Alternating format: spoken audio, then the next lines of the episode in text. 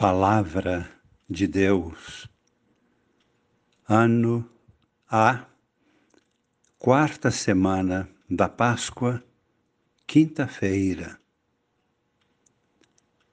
Refletimos hoje a palavra de Deus que faz crescer em nós a consciência de sermos discípulos, missionários, de Jesus, construindo uma nova humanidade em Cristo, no coração de Maria. Por isso, discípulos missionários de Jesus e de Maria. A primeira leitura escolhida nos Atos dos Apóstolos, nos ajuda a acompanhar a viagem missionária de Paulo, Barnabé, e com eles também participava João Marcos, uma primeira etapa do caminho. Chegam a Antioquia de, da Pisídia, e Paulo se dirige à comunidade judaica. Alguém diz: se vocês têm alguma coisa de útil para nos dizer, podem nos dizer. Paulo começa a anunciar a história de Israel recordando os grandes feitos de Deus, conduzindo o seu povo, retirando o seu povo da escravidão do Egito, conduzindo pelo deserto até chegar à terra prometida. Paulo vai descrevendo fatos históricos o cristianismo não é uma ideologia, não é simplesmente uma doutrina, é ação direta de Deus na história da humanidade, transformando a história. Isto só é possível pela força do Espírito Santo. São Paulo vai lembrando fatos, lutas, guerras, conquista de um território, a conquista da terra prometida. Falar de Abraão, de Moisés, dos profetas, é falar de uma história da qual nós hoje somos um prolongamento. É muito bonito perceber que no cerimonial da Páscoa judaica, isto acontece até hoje, no cerimonial celebrado pelos judeus. Preparada a ceia, o filho mais novo, faz a pergunta: Meu pai, por que estamos aqui reunidos? E o pai de família, todos os anos, em cada celebração da Páscoa, responde ao filho mais novo: Meu filho, nós éramos escravos no Egito fomos libertados por nosso Deus. Deus nos retirou do Egito. Nós passamos fome e sede. Deus providenciou para nós o alimento, o maná, a água que brotou de uma rocha e relembrando esses fatos históricos, usa sempre a primeira pessoa, no plural. Nós éramos escravos. Deus nos libertou. Esta é uma característica fundamental no cristianismo.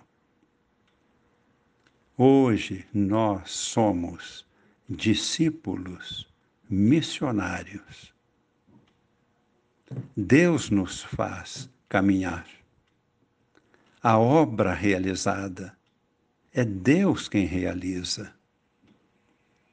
Somos felizes, nos sentimos elevados por sermos escolhidos para agirmos pelo poder de Deus para permitir que Deus venha agir através de nós.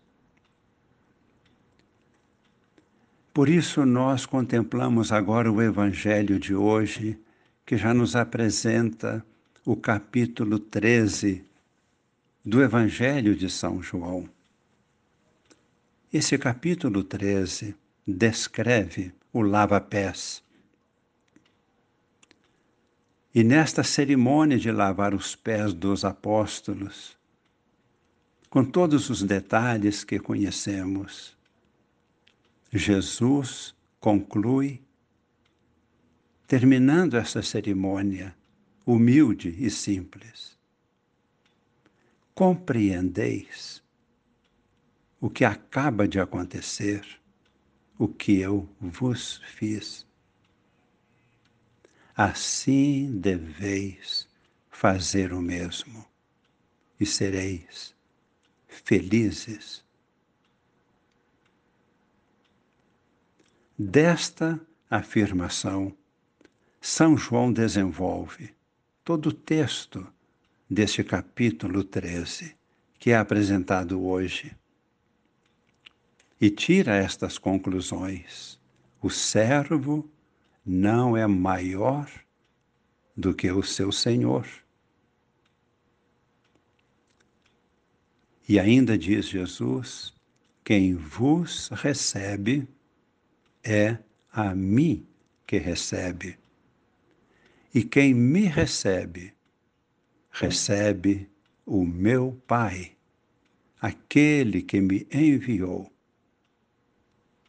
Cristo faz a sequência completa. Quem me recebe, recebe o meu Pai, aquele que me enviou. E Jesus está enviando os seus discípulos missionários. Quem vos recebe é a mim que recebe. E observamos agora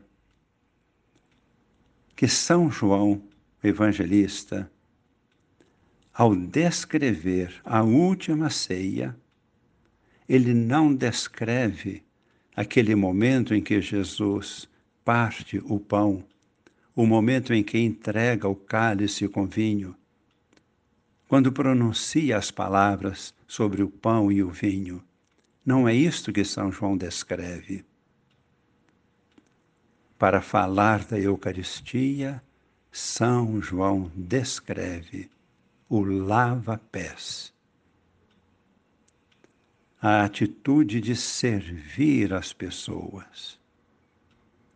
Servir purificando, perdoando, incluindo as pessoas. E nesta descrição, são João está falando da real presença de Cristo. É verdade que, sob as espécies do pão e do vinho, Cristo está realmente presente.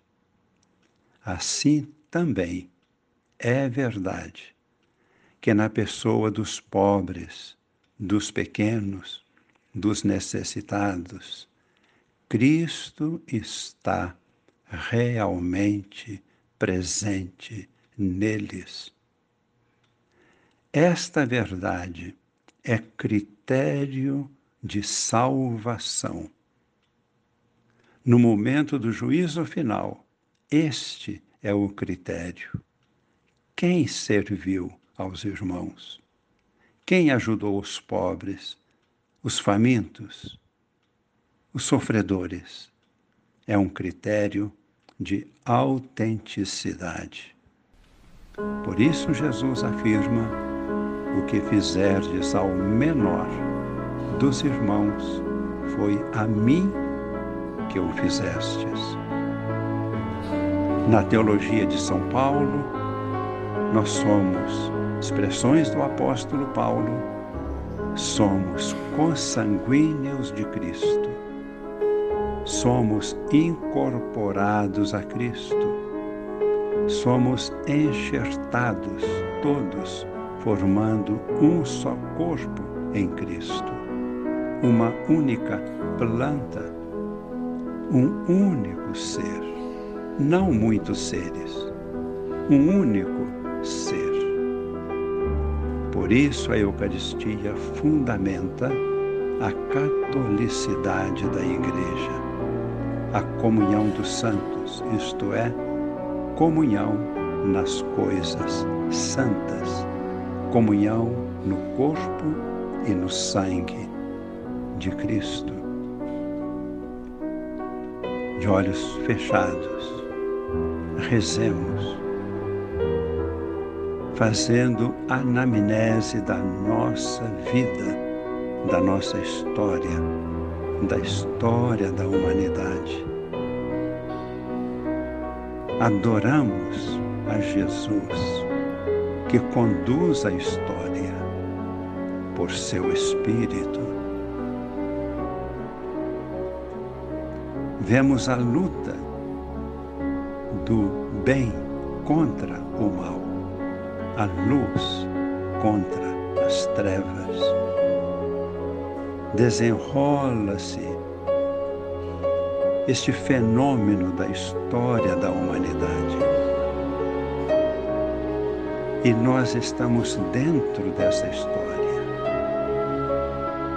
Como discípulos do Senhor uma atitude profundamente. Assim buscamos ser profundamente semelhante a de Maria. Em nós, a exemplo de Maria, permitimos que aconteça a ação divina a nos transformar, tornando-nos o seu corpo. Adoramos, suplicamos ao Senhor, colocamos no coração de Cristo e Ele coloca no coração do Pai nossas súplicas. E principalmente nosso louvor, nossa adoração.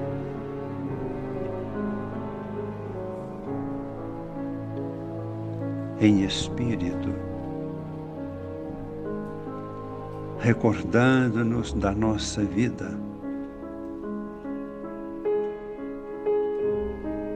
Pedimos agora que o Espírito do Senhor venha reconstruir,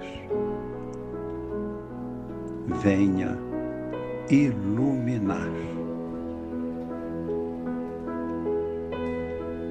tornando-nos verdadeiramente consanguíneos de Cristo, formando um único corpo em Cristo. Perdoamos.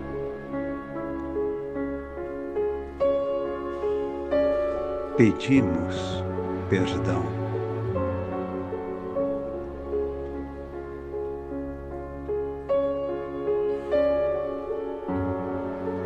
Adoramos ao nosso Deus. toda honra, toda glória, todo louvor.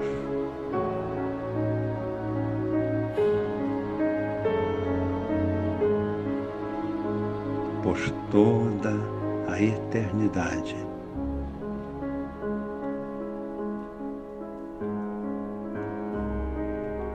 Em nome do Pai e do Filho e do Espírito Santo.